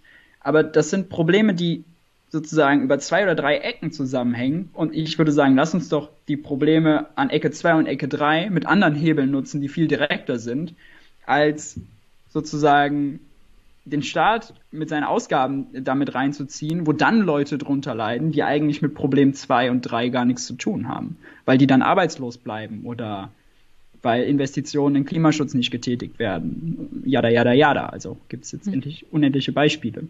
Ja, wie gesagt, diesen Aspekt des Umdenkens, dass der Staat auch Geld ausgeben muss, um die verschiedenen Projekte zu, äh, zu anzukurbeln. Unter anderem Investitionen in Infrastruktur, was da ja alles in den letzten Jahrzehnten kaputt gegangen ist. Muss man hier, glaube ich, nicht noch großartig aufzählen. Das ist einfach eine Katastrophe. Ja. Und alles das, was mit dem Bekämpfen des Klimawandels zu tun hat, muss zwangsläufig in Verbindung mit staatlichen Ausgaben sein. Und auch da würde ich sagen, die Frage ist doch nicht, wie finanzieren wir das, sondern wann fangen wir endlich an? Mhm. Also Noch insofern gebe ich dir schon recht. Ich habe nur darauf hingewiesen, dass ich durchaus kritische Seiten an der MMT sehe, weil es doch mh, hm, kritische Seiten gibt. Es ist nicht alles bis zu Ende gedacht, aber das ist bei Theorien wahrscheinlich meistens so die Prämisse würde ich nicht kaufen, aber ist auch egal, die brauchen wir nicht zu Ende diskutieren. Ich wollte noch einen Satz hinzufügen, weil du das Gelddrucken als Metapher genutzt hast. Und das wird häufig genutzt, ist aber fundamental falsch, weil die MMT naja, heutzutage sagt, druckt ja kein Staat mehr Geld, er schreibt es einfach in seine Bilanz. Ja, aber also es war, also jede Ausgabe, die der Staat tätigt, ist quasi Geld drucken oder Geld in seine Excel-Tabelle schreiben. Und das war auch schon immer so. Also das ja. ist kein nichts Neues. Es ist keine ist kein Reformvorschlag der MMT. Lass uns jetzt mal Geld drucken. Das will ich nur sagen. Sondern es ist, sie beschreibt eigentlich, dass immer es kann nur Geld drucken geben als Funktion wie Staaten Geld ausgeben. Es ist das Einzige. Kann nichts anderes machen. Ich widerspreche dir nicht. Ich weiß ja, dass das schon immer so war. ich habe aber noch Hörerfragen. Und äh, da kommen wir dann auch noch auf das Thema Jobgarantie zu sprechen, bin ich mir ziemlich sicher. Aber erstmal von schlechter Scherz. Der will deine Lieblingsfarbe, dein Lieblingsessen und will wissen, ob du eher ein Hunde- oder ein Katzenmensch bist. Oh, wie. Also ich bin eher, eher ein Hundemensch als ein Katzenmensch, weil ich mit Hunden aufgewachsen bin. Ich habe keine Lieblingsfarbe. Da müsste ich mir jetzt irgendwas Komisches ausdenken. Und mein Lieblingsessen ist äh, auf jeden Fall oh, italienische Küche. Ähm, ich, du hast den richtigen also, Abgeordneten gefunden. Ja, ja, ja, auf jeden Fall ich habe Phasen, da ist, steht Pizza über Pasta-Gerichten und Phasen, da stehen die Pasta-Gerichte über den Pizzagerichten. Deswegen, ja, aber ja, sollte ausreichen. okay.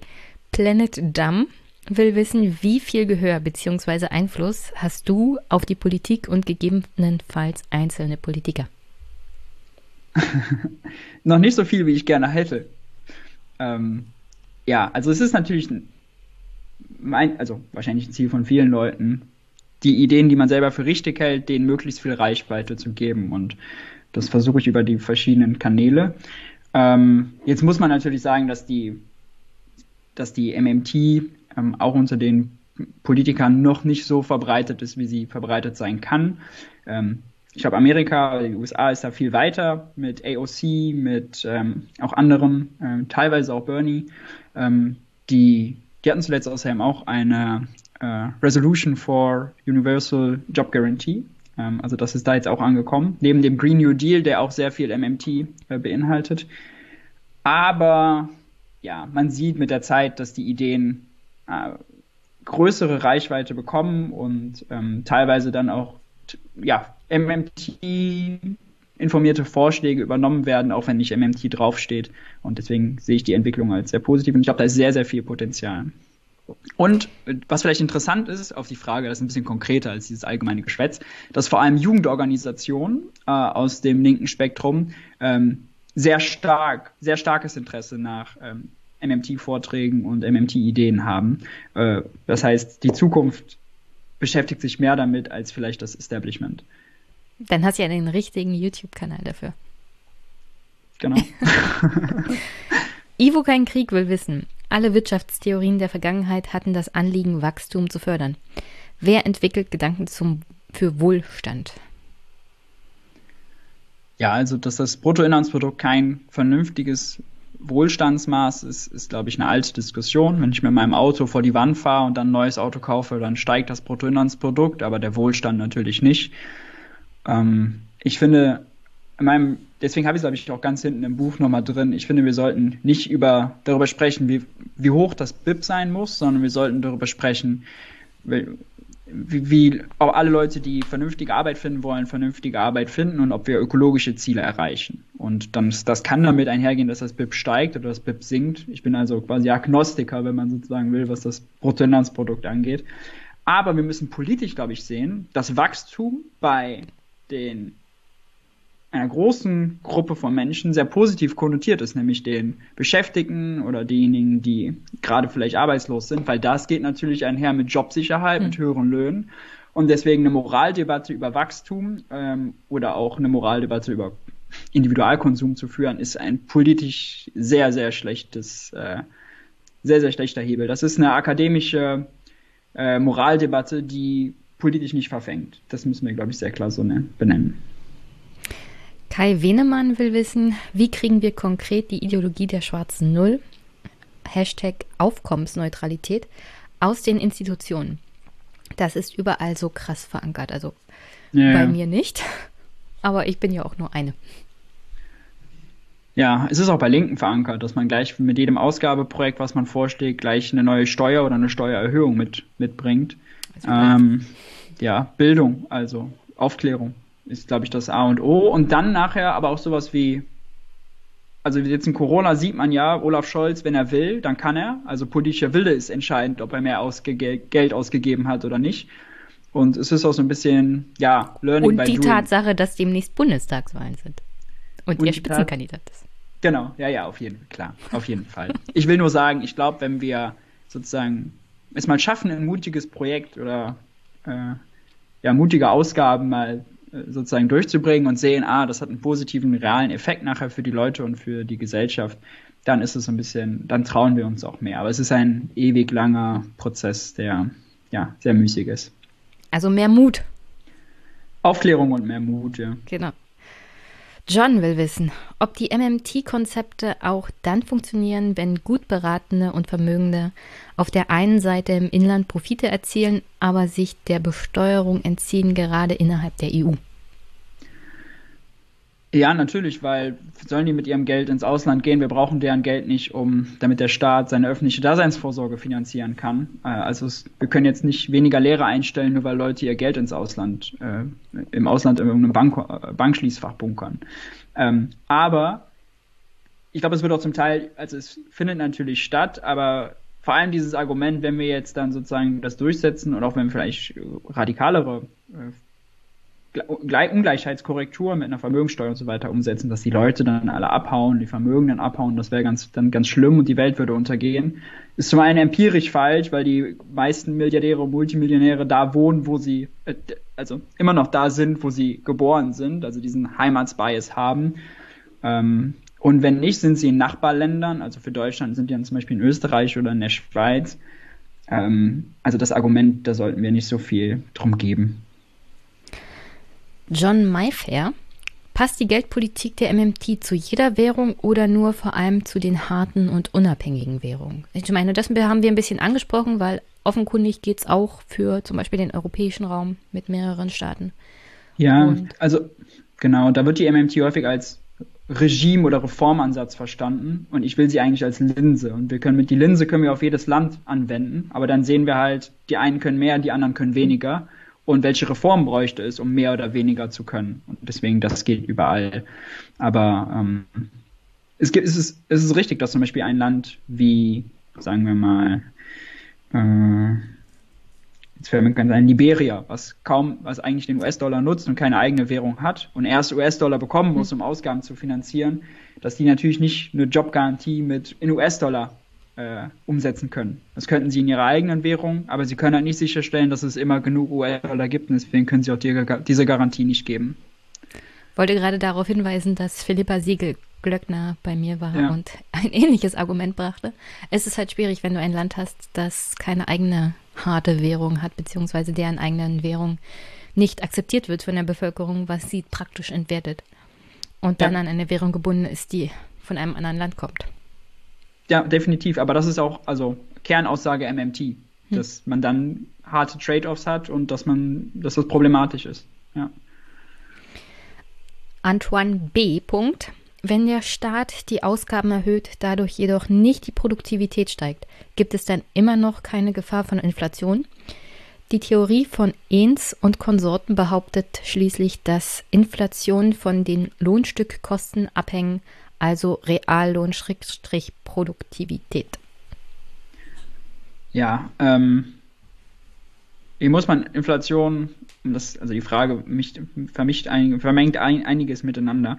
Ähm, Inflation kann aus zwei Seiten kommen. Einmal aus der Nachfrageseite, also geben wir mehr aus, als die Wirtschaft gerade irgendwie in der Lage ist herzustellen, überhitzt die Wirtschaft also und gibt es dann sozusagen ein Wettbieten. Wenn wir alle hier zum Bäcker Lutze gehen, der kommt mit dem Brötchen nicht hinterher, dann wird es quasi ein Wettbieten um die knappen Brötchen geben, dann haben wir Inflation.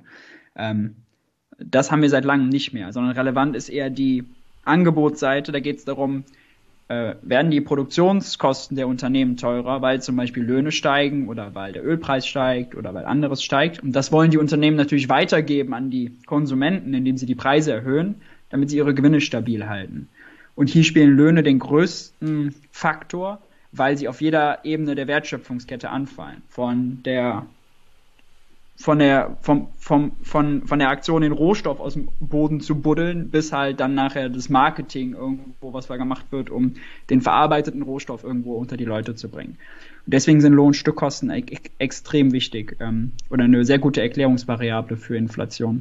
Man kann die Graphen auch nebeneinander herstellen, man sieht, das ist eine krasse Korrelation, also es bewegt sich, äh, hängt sehr eng miteinander zusammen. Elena, Wieso sollte Jobgarantie nicht einfach nur Schaffung massenweiser Bullshit-Jobs darstellen? Oh. Ähm, das mit den Bullshit-Jobs, da hat David Graeber manchmal uns keinen Gefallen mitgetan, weil Leute das, das Buzzword aufnehmen, ohne das Buch gelesen zu haben. Und das ist wirklich nervig. Weil, also Bullshit-Jobs sind ja vor allem auch unter David Graeber Jobs, die in der Privatwirtschaft sind äh, und da äh, Nonsenstätigkeiten. Natürlich haben wir auch staatliche Bürokratie und Verwaltung, die Quatsch ist. Aber also dieses Argument, wir, es gibt keine sinnvollen Tätigkeiten, wenn der Privatsektor sie nicht darstellt und der Staat, dem Staat könnten keine vernünftigen Beschäftigungsmöglichkeiten einfallen für die Leute. Das finde ich absurd. Genauso wie ich den Gedanken absurd finde, dass es dass uns Arbeit ausgeht oder Arbeit knapp wird, weil es gibt ja keine Grenze dessen, wie gut wir füreinander sorgen können, was Dienstleistungen und so weiter angeht. Ähm, deswegen, ja, also Prämissen des, der Frage schon nicht gekauft und deswegen auch Verneinung. Nein, also Job Guarantee wird keine, ist für mich, so wie ich sie mir vorstelle, keine äh, Bullshit-Maschine, Bullshit-Job-Maschine. Wie stellst du dir denn die Jobgarantie vor? Und warum, also das wäre dann eine zweite Frage, warum ja. ist Vollbeschäftigung für die MMT so wichtig? Na, wenn man ich fange vielleicht mit der zweiten Frage an. Ähm, wenn man makroökonomisch denkt, dann ist eine Arbeitskraft, also jemand, der Arbeit sucht, ähm, nicht jemand, der, sagen wir jetzt, 70 ist und in Rente, der sucht keine Arbeit mehr, sondern die Arbeitslosen, die hingehen zum Amt und einen Job wollen. Die sind eine Ressource, die wir einsetzen können, um für uns als Gesellschaft Wohlstand zu erzeugen. Ähm, wenn wir, wenn es Leute gibt, die Arbeit suchen und sinnvolle Tätigkeiten, die gemacht werden könnten, dann ist es gute Politik, beides zusammenzuführen. Man nutzt einfach da die Ressourcen, die man hat. Und selbst wenn man die Person anstellt und die kehrt nur einen, und jetzt nur das Beispiel zu bringen, kehrt 10 Meter äh, Bordstein äh, jeden Tag. Das ist das Einzige, was sie macht. Ist sie immer noch für die Gesellschaft produktiver, als wenn sie gar nichts macht. Das heißt, makroökonomisch ist es einfach, nutzen wir die Ressourcen bestmöglich oder nicht. Jetzt die Frage, wie stellt man sich die Job Guarantee vor? Vorweg, natürlich keine Jobs, die 10 Meter äh, Bordstein nur kehren jeden Tag. Das war jetzt nur eine Übertreibung, um zu zeigen, Arbeitslosigkeit ist maximal ineffizient und die Leute, die arbeiten wollen, den Arbeit zu geben, ähm, ist halt immer der bessere Deal. Und Job Guarantee würde so funktionieren. Es gibt ein universelles Jobangebot für jeden, der Arbeit sucht, in einem vom Staat organisierten, zum Mindestlohn vergüteten und gemeinnützigen Job zu arbeiten. Die Kommunen würden das organisieren, der Staat, der Bund würde das finanzieren und idealerweise, also die Jobgarantie ist jetzt kein Allheilmittel für ein Land wie Griechenland, die 20% Arbeitslosigkeit haben und dann alle Leute in den staatlichen Mindestlohnsektor zu schieben. Das ist natürlich Quatsch. Sondern sie ist ein Puzzlestück, um halt das Recht auf Arbeit auch zu verwirklichen. Also das steht schon in der universellen Erklärung der Menschenrechte, dass jeder ein ähm, jeder Mensch halt eben Zugang zu Arbeit haben sollte. Und wenn man der Staat die Arbeit nicht garantiert, keine gute Arbeit garantiert, dann bleibt es abhängig davon, ob der Privatsektor die Jobs schafft oder nicht. Und dann bleibt das Recht auf Arbeit vom Profitmotiv abhängig. Und das kann man halt eben damit brechen. Genau. Und also Tätigkeiten wären ja zum Beispiel, also es gibt total viel in, im, im, Kultur, im Bildungsbereich, im, wenn man jetzt an den Green New Deal denkt, an Aufforstung, an ähm, an Wiederherstellung von, sagen wir mal, Kohlegruben, keine Ahnung. Also es gibt so viele Jobs, die äh, ausgeführt werden sollten, dass äh, uns nicht bange sein sollte, dass wir Leute beschäftigen. Und äh, ich will nur sagen, die Job Guarantee sollte natürlich als Pool möglichst klein sein. Wir wollen nicht fünf Prozent der Beschäftigten in der Job Guarantee haben, sondern wirklich nur diejenigen, die die Job Guarantee eben in Anspruch nehmen, weil sie sonst keinen Job finden. Hm. Glaubst du, wir steuern eher auf ein Problem mit Unterbeschäftigung zu. Also wir haben ja eine riesige Welle an Demografie, die auf Deutschland zusteuert. Alles das, was so als Boomer bezeichnet wird, geht demnächst in Rente, in Pension. Das stellt den Staat vor eine erhebliche Anzahl an Herausforderungen. Gleichzeitig ist die erste Herausforderung, die wirklich die gesamte Gesellschaft treffen wird, die Tatsache, dass wir einen sehr großen Arbeitsmarkt haben mit sehr vielen verschiedenen Stellen und hoher Anforderung an Arbeitskräften und einen doch eher kleiner werdenden Pool an Arbeitskräften, die in Deutschland sind aktuell.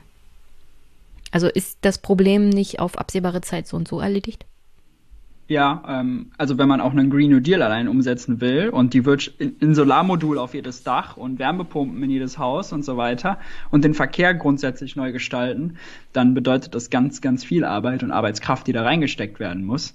Ähm, und dann ist das Problem, wie du schon sagst, äh, erledigt. Ja, und da kommt natürlich das Boomer-Problem oder die Entwicklung, also die demografische Entwicklung. Ich nehme das, den Begriff nur, weil der gerne benutzt wird. Ich mag ihn eigentlich nicht. Okay, ja. Ähm, was aber glaube ich, eine falsche Prämisse ist und er ziemlich sicher ist, dass jetzt die Roboter kommen und uns die Arbeit wegnehmen. Das ist ähm, Quatsch. Kann ich alleine schon deswegen sagen, weil nicht mal mein Computer kann ohne mich arbeiten. Ja. Thorsten W. fragt, befürwortest du wie Flassbeck eine Abschaffung bzw. Reform des Euros? Ähm, der Euro muss auf jeden Fall reformiert werden, weil er seit Geburt dysfunktional ist. Und das sieht man an den Ergebnissen, äh, den Resultaten, wie es in Griechenland, Italien und so weiter aussieht. Ich bin, ich bin ein Skeptiker der EU und des Euros, ähm, weil sie im Kern neoliberal ist und weil man, also wenn man wenn man sich in Griechenland anguckt, was da gemacht wurde, das Land wurde quasi zu einem Entwicklungsland wieder gemacht, so viel Armut, so viel soziale Härten, da produziert wurden, kann man sozusagen dem System Euro keinen Blankocheck ausstellen aus progressiver Sicht. Das geht einfach nicht. Ähm, ich finde aber, ich teile grundsätzlich den Idealismus und äh, auch die Idee, dass man, das eigentlich hinter der Idee Europa steckt, wenn man das so, so will. Ähm, das schon. Deswegen politisch würde ich sagen, wir können die Eurozone so gestalten, dass sie funktioniert. Ähm, und dafür mache ich in meinem Buch ja auch Vorschläge. Oder wir können eben anerkennen, dass wir äh, politische Integration auch ohne wirtschaftliche Integration haben und eben jedes Land kriegt wieder seine eigene Währung und ist da nicht abhängig vom, ähm, vom neoliberalen EU-Konstrukt, kann, kann selber entscheiden, aber man kann ja trotzdem weiter politisch kooperieren. Ja, will sagen, es gibt äh, viele Wege und in Deutschland ist ja zum Beispiel aber auch eine EU, eine Euro-Kritik ja überhaupt nicht on vogue. Also die durch den Exportboom und die vielen guten Autoindustriearbeitsplätze und so wird ja der Euro in Deutschland eher als Erfolg gesehen. Ähm, es sind ja die Nachbarn, die vor allem darunter leiden. Ja, ja, wir können ja nichts dafür, dass die Nachbarn den Euro und das System nicht so gut ausnutzen konnten wie die Deutschen. Ja, ja, es ist, äh, es ist äh, schade, dass wenn David gegen Goliath kämpft, ja. dass, äh, dass David sich nicht vernünftig gewehrt hat. Ja, ja, ja. schon klar. Kann ich nicht verstehen. Hätte er mal einen größeren Stein gehabt. Ja. Ist natürlich alles äh, ironisch gemeint, das wisst ihr ja, liebe klar. Hörer. Letzte Fragen kommen von Dietz Tweets. Es gibt okay. Twitter-Namen, die sind echt lustig. Ist es aus fiskal- und wirtschaftspolitischer Sicht noch richtig, die Linke zu wählen, in Klammern, in dessen Vorstand er ja erfolglos sich beworben hat? Klammer zu. Oder herrscht da im Weggang von De Masi etc. weitgehend Planlosigkeit und Unstimmigkeit? Haben wir am Anfang ein bisschen angeschnitten. Ja, haben wir angeschnitten und natürlich hat die Linke da auch personelle Probleme. Trotzdem ist das ähm, Programm der Linken, was Wirtschafts- und Fiskalpolitik angeht, immer noch deutlich, deutlich besser als die, äh, als das der Parteien der Mitte, in Anführungszeichen natürlich, großen Anführungszeichen, ähm, und denen überlegen. Und deswegen würde ich trotzdem sagen, natürlich ist es weiterhin richtig aus Wirtschafts- auf wirtschaftspolitischer Sicht die Linke zu wählen. Ja. Gibt es schon einen Entwurf für die Bundestagswahl 2021 von der Linken? Bisher habe ich bloß Grüne und SPD mitbekommen. Ja, die Linken sind tatsächlich vor drei oder vier Wochen damit rausgekommen. Noch äh, Katja und, und Bernd. Dann sind es sogar fünf Wochen mittlerweile, glaube ich schon. Ja. Gibt es. Die Pressemitteilungen für die Linke sind immer ganz schlecht. Also die ja. Aufnahme in den größeren Medienhäusern, da kriegt man immer nichts mit. Und wenn's, wenn man es nicht mitbekommt, denkt man immer, ganz schön spät, ganz schön spät. Aber dann kann ich ja, ja nochmal nachgoogeln. Kannst du nochmal machen, genau. Welche Meinung hast du zum Mietendeckel in Berlin und anderswo? Ja, äh, finde ich eine aus pragmatischer Sicht eine gute Sache und ich glaube, es ist auch bei für unser Wählerklientel was total Gutes, weil es wirklich äh, deren Geldbeutel schont. Also es, man sieht, linke Politik kommt bei den Leuten auf dem Geldkonto, auf, auf, dem, auf dem Bankkonto am Monatsende an. Das ist gut. Der Mietendeckel ist aber natürlich keine Lösung für die Ursache des Problems, das ist auch klar. Ähm, dafür ist er, glaube ich, aber auch nicht gemacht, sondern man muss natürlich mehr bauen und aber, das wird häufig auch vergessen, diese Konzentration, dass wir in Berlin, in München, in Hamburg zu wenig Wohnungen haben, aber auf dem Land, im Osten ja vor allem, halt ganz viel Leerstand, ist ja. Ich freue mich demnächst für einen Euro ein Haus zu kaufen. Ja, Wahnsinn. Ist halt Ausdruck dessen, dass ähm, sich das Land ungleich entwickelt und dass die Regionalpolitik verändert werden muss. Dass man, die Leute gehen halt dahin, wo die Jobs sind und das ist so ein selbstverstärkender Effekt. Und also dieses gleiche Lebensverhältnisse überall in Deutschland ist halt ein Versprechen, was definitiv nicht eingelöst werden, äh, werden konnte und politische Änderungen, Änderungen bedarf. Hm. Na, die Mieten in Berlin führen ja dazu, dass viele aus Berlin verdrängt werden, was dazu ja. führt, dass im Berlin-nahen Raum tatsächlich die Wohnungsknappheit in Brandenburg zunimmt. Jetzt hat die rot-schwarz-grüne Regierung in großen Teilen des Berlin-nahen Raumes, der in Brandenburg liegt, den Mietendeckel mhm. abgeschafft, was eine große Katastrophe sein wird für die Menschen, die in unter anderem den Wohnungen leben, weil jetzt die Mieten mhm. natürlich stark steigen werden. Was ich positiv beobachte, ist, dass teilweise halt ganze Familien in den Berlin-nahen Raum ziehen auf solche Konstrukte wie Vierseithöfe. Also da kauft man sich dann für eine Million so einen Vierseithof und saniert den mit fünf, sechs Familien und dann gibt es neue, Schrägstrich, doch alte Konzepte äh, des zukünftigen Wohnens, so in Gemeinschaften. Das finde ich mhm. ganz interessant. Da wird jetzt Klar. mal so ein Projekt begleitet und ja. beobachtet im RBB. Ja. ist natürlich aus progressiver Sicht so ein romantisches Projekt, aber also politisch ist natürlich. Äh, also ist es keine eine, Lösung. Ich finde es nur genau. interessant. Ja, und ja. natürlich kannst du sowas nur machen, wenn du fünf Familien hast, die sich Millionen leisten können. Das ist ja trotzdem ganz genau. schön viel. Und manchmal habe ich das Gefühl, die wissen gar nicht, was mit so einem Vierseithof, was das eigentlich bedeutet. Das gucken sie sich dann an und schwärmen davon ganz romantisch. Und da kommt unser Arbeitszimmer hin und sowas alles. Und hier ist der Gemeinschaftsraum. Und ich weiß, dass meine Eltern mit Freunden zusammen ein Doppelhaus gebaut haben. Ja, in den 90er Jahren. Ja, würde ich nicht empfehlen. mit Freunden zusammen ein Haus bauen, würde ich nicht empfehlen.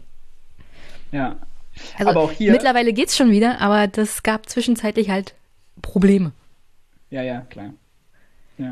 Aber hier okay. haben wir auch einfach zu viel Machtkonzentration auf zu wenige Unternehmen im Immobiliensektor. Also auch da wieder, das ist quasi, ja, Deutsche Wohnen und Co. sind ja die, die Jeff Bezos äh, des Immobiliensektors und da braucht man gute Gesetze und das hat man, die Entwicklung hat man halt, die hätte man frühzeitig stoppen können, hätte man gegensteuern müssen mit vernünftiger Wirtschaftspolitik, hat man nicht gemacht und jetzt kann man sich auch nicht darüber beschweren, wenn es dann äh, Eingriffe in die Preise geben muss, weil eben der Markt nicht mehr funktioniert. Weil der, der Markt, Markt funktioniert auch nicht, weil unter anderem der Bund seine, seine Aufgabe des sozialen Wohnungsbaus überhaupt nicht mehr nachgekommen ja, ist und genau. teilweise sogar an private Unternehmer verkauft hat. Ja, ja. Letzte Frage von Dietz und dann darfst du gerne in den Wochenendurlaub starten bisschen abstrakte Frage nach linken Debatten. Höfgen, also du, kritisiert ja gerne mal durchaus traditionelle linke Ansätze als Irrwege. Wahrscheinlich, dass alle Linken überzeugt werden. Was ist der Trade-off zwischen lasst tausend Blumen blühen und Konsensfindung durch Kontroverse? Ja, das ist eine sehr gute Frage. Ähm, ich bin finde, ich muss, also es ist ein Mittelmaß, was ich finden muss aus ähm, natürlich innerhalb der Linken versuchen, ähm, neue Impulse zu geben. Das ist auch eine Rolle, die ich für mich äh, selber sehe. Ähm, und natürlich auch in der öffentlichen Kommunikation die Ansätze, vielleicht auch altbewährten Ansätze, die ja trotzdem auch in Deutschland eine Verbesserung darstellen würden. Also wenn wir eine Vermögenssteuer von äh, wenn wir eine Vermögenssteuer hätten oder. Wir haben eine. Sie wird nicht erhoben, das ist ein rechtlicher ja, Unterschied. Genau, wenn wir die Vermögenssteuer erheben würden oder wenn wir die äh, großen Ausnahmen bei der Erbschaftssteuer korrigieren würden oder wenn wir ähm, natürlich auch eine goldene Regel zum Beispiel hätten, die ich auch nicht als optimal finde, also dass der Staat keine Schulden machen darf für Konsumausgaben, sondern nur für Investitionen. Schwachsinn finde die Unterscheidung. Aber da würde ich natürlich, solange es eine Verbesserung zum Status quo darstellt, bin ich sozusagen auf jeden Fall dabei und befürworte das auch. Aber genau, wir müssen uns halt auch, also ich finde auch, dass der Prozess wichtig ist, halt zu hinterfragen, welche Schritte sind die richtigen und nicht immer nur das Alte immer wieder neu zu fordern und dann uns am Ende zu wundern, warum wir nicht damit ankommen. Okay, gutes Schlusswort, würde ich sagen. Hättest du sonst noch eine Botschaft an die Hörerinnen und Hörer? Eine Botschaft an die Hörerinnen und Hörer ist, ähm, kann ich die Leute nur dazu engagieren, sich mit ähm, Wirtschaft und Finanzen äh, vielleicht stärker zu befassen. Manchmal ist das ein bisschen trocken, aber es sind extrem große Hebel, die da sind und die maßgeblich darüber entscheiden, ob wir soziale, ökologische ähm, und auch ökonomische Ziele, äh, die wir aus progressiver Sicht haben, erreichen können oder nicht. Dann herzlichen Dank dann hoffe ich, dass der eine oder andere dein Buch sich besorgt und mal reinschnuppert und auf deinem YouTube-Kanal vorbeischaut. Genau, das Dank ist auf jeden, Fall, ja. auf jeden Fall noch leichtere Kost, wollte ich sagen. also auf alle Fälle kürzer als hier heute. Ja. Und ich wünsche dir einen schönen Sonntag. Bis dann. Tschüss. Super, lieben Dank. Ciao.